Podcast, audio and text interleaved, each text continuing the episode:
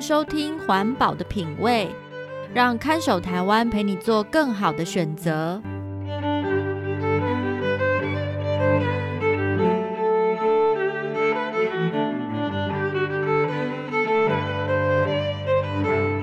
各位听众朋友，大家好，欢迎收听环保的品味，我是看守台湾的允嘉。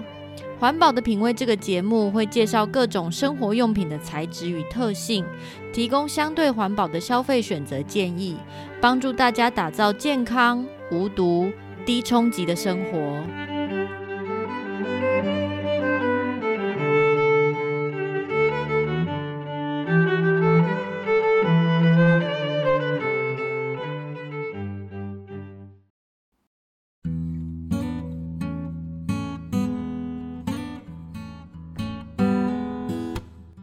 我和老公是顶客族，两个人都有各自的工作，没有生小孩。平常我们就是各自拿着自己的手机处理公务，家里随时都有三四组充电线和豆腐头插在不同角落的插座上，方便我们两个在任何一个位置坐下来就可以充电。上个月开始，有两组充电线变得有些迟钝。不但很容易出现接触不良、充不到电的情况，充电的速度好像也没有以前快。老公发现后跟我说：“要不要再买两条新的线？反正一条好像也才一百多块。”于是隔天下班后，我就去了一趟三 C 卖场，店员很热情的过来招呼我，推荐我买指定的充电线。我们一般都会建议客人买原厂的线啦。像你现在手上拿的这个是副厂的，它是比较便宜，可是品质没有办法挂保证。很多客人都回来跟我们说，用一阵子就又出问题了，撑不了很久。我仔细看了一下原厂充电线的价钱，吓一大跳，一条要将近五百块耶！相比之下，副厂的线一条不到两百块，价差也未免太大了。因为实在不知道能不能相信店员推荐的品质，最后我还是买了两条副厂的充电线。毕竟，如果一条五百块的充电线一下又坏掉，真的会觉得好像被诈骗了。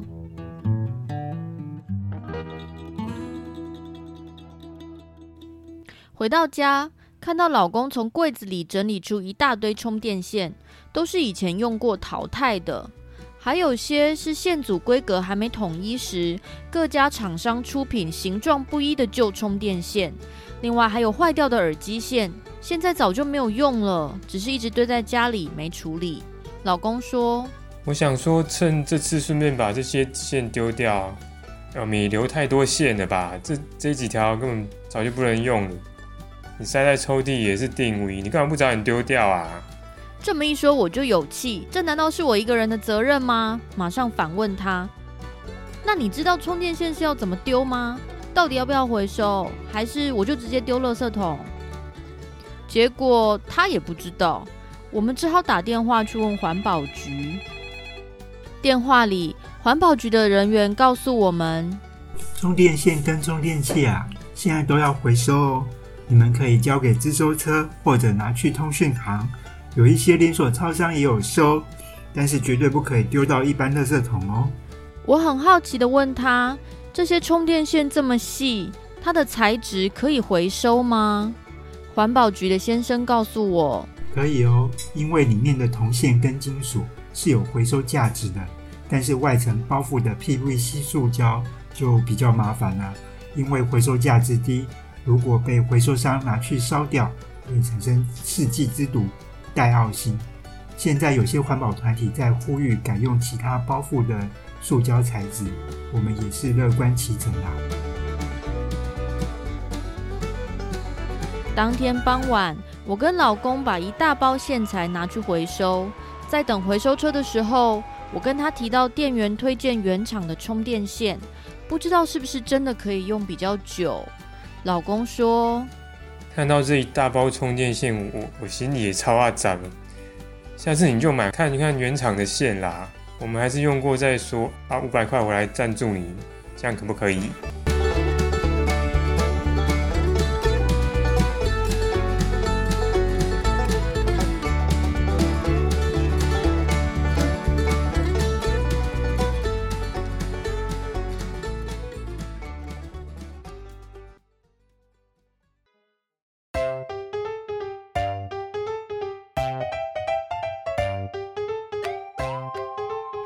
欢迎回到环保的品味，我是看守台湾的允嘉。今天的主题是家家户户都会有的烦恼，只要家里有使用三 C 产品，大概无法避免有一抽屉接触不良的充电线。我自己使用手机充电线的经验，每条线大概只能正常使用几个月到半年的时间，就会开始出现接触不良或外包覆层破损的情况，然后就要开始准备再买一条新的。以至于一段时间之后，家里就会累积好几条没用的线材，真的是剪不断理还乱。但是废弃充电线的问题还不只是占用空间，毕竟我们总有一天会把这些线材丢掉。问题是丢掉之后，他们会如何被处理呢？首先，目前台湾的环保署已经将充电线列为应回收物，消费者要丢弃充电线，应该要交给资源回收车，或是拿到通讯行，不能直接丢掉。不过，虽然充电线里的金属有回收价值，回收市场却不一定很稳定，可能需要累积到一定的数量，回收商才愿意收购。而最麻烦的就是线材常见的外包覆材质 PVC 塑胶。因为这种细碎的塑胶部位可能不会进入回收系统，而是直接被丢进一般垃圾里焚烧。燃烧 PVC 跟其他塑胶不同，会因为其中含氯而产生带奥辛，是特别容易毒害环境的塑胶种类。那么，到底有多少充电线使用 PVC 塑胶作为外包覆材质呢？看守台湾协会在二零一九年有对电子线材的材质做过一番调查，检测了七十四个不同的充电线品牌，结果发现市面上大约有百分之八十五的充电线会使用 PVC 作为外包覆材料，真的是非常高的比例。根据那一次调查的结果，看守台湾也向几个品牌厂商联系，建议他们把线材外包覆材质改为其他塑胶。后来，包括华硕在内的几个品牌有承诺，未来新款的充电传输线会陆续淘汰 PVC，改用 TPE 或其他材质。值得一提的是，苹果公司在二零一二年就公开声明，他们旗下的线材都不含有 PVC，也确实后来原厂的线材应该都以其他塑胶包覆。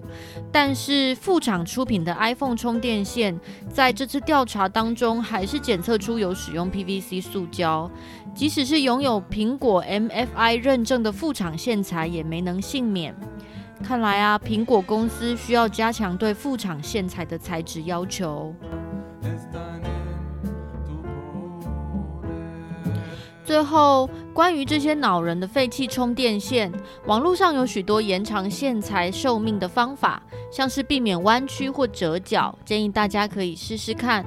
除此之外，欧盟也在二零二一年底提出草案，希望未来出产的手机、电脑、相机、喇叭、游戏机等电子装置都可以有统一的充电器规格，减少电子垃圾的产生量。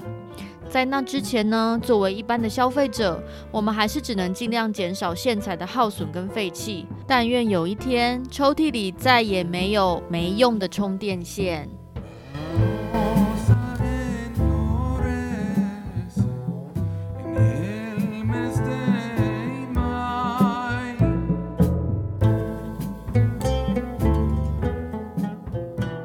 如果您对某种商品的材质好奇或有兴趣，却不清楚这些产品的成分与环境影响，欢迎写信到看守台湾协会，让我们一起来调查。看守台湾协会的联络方式，请参考节目资讯栏。这里是环保的品味，我们下次再见。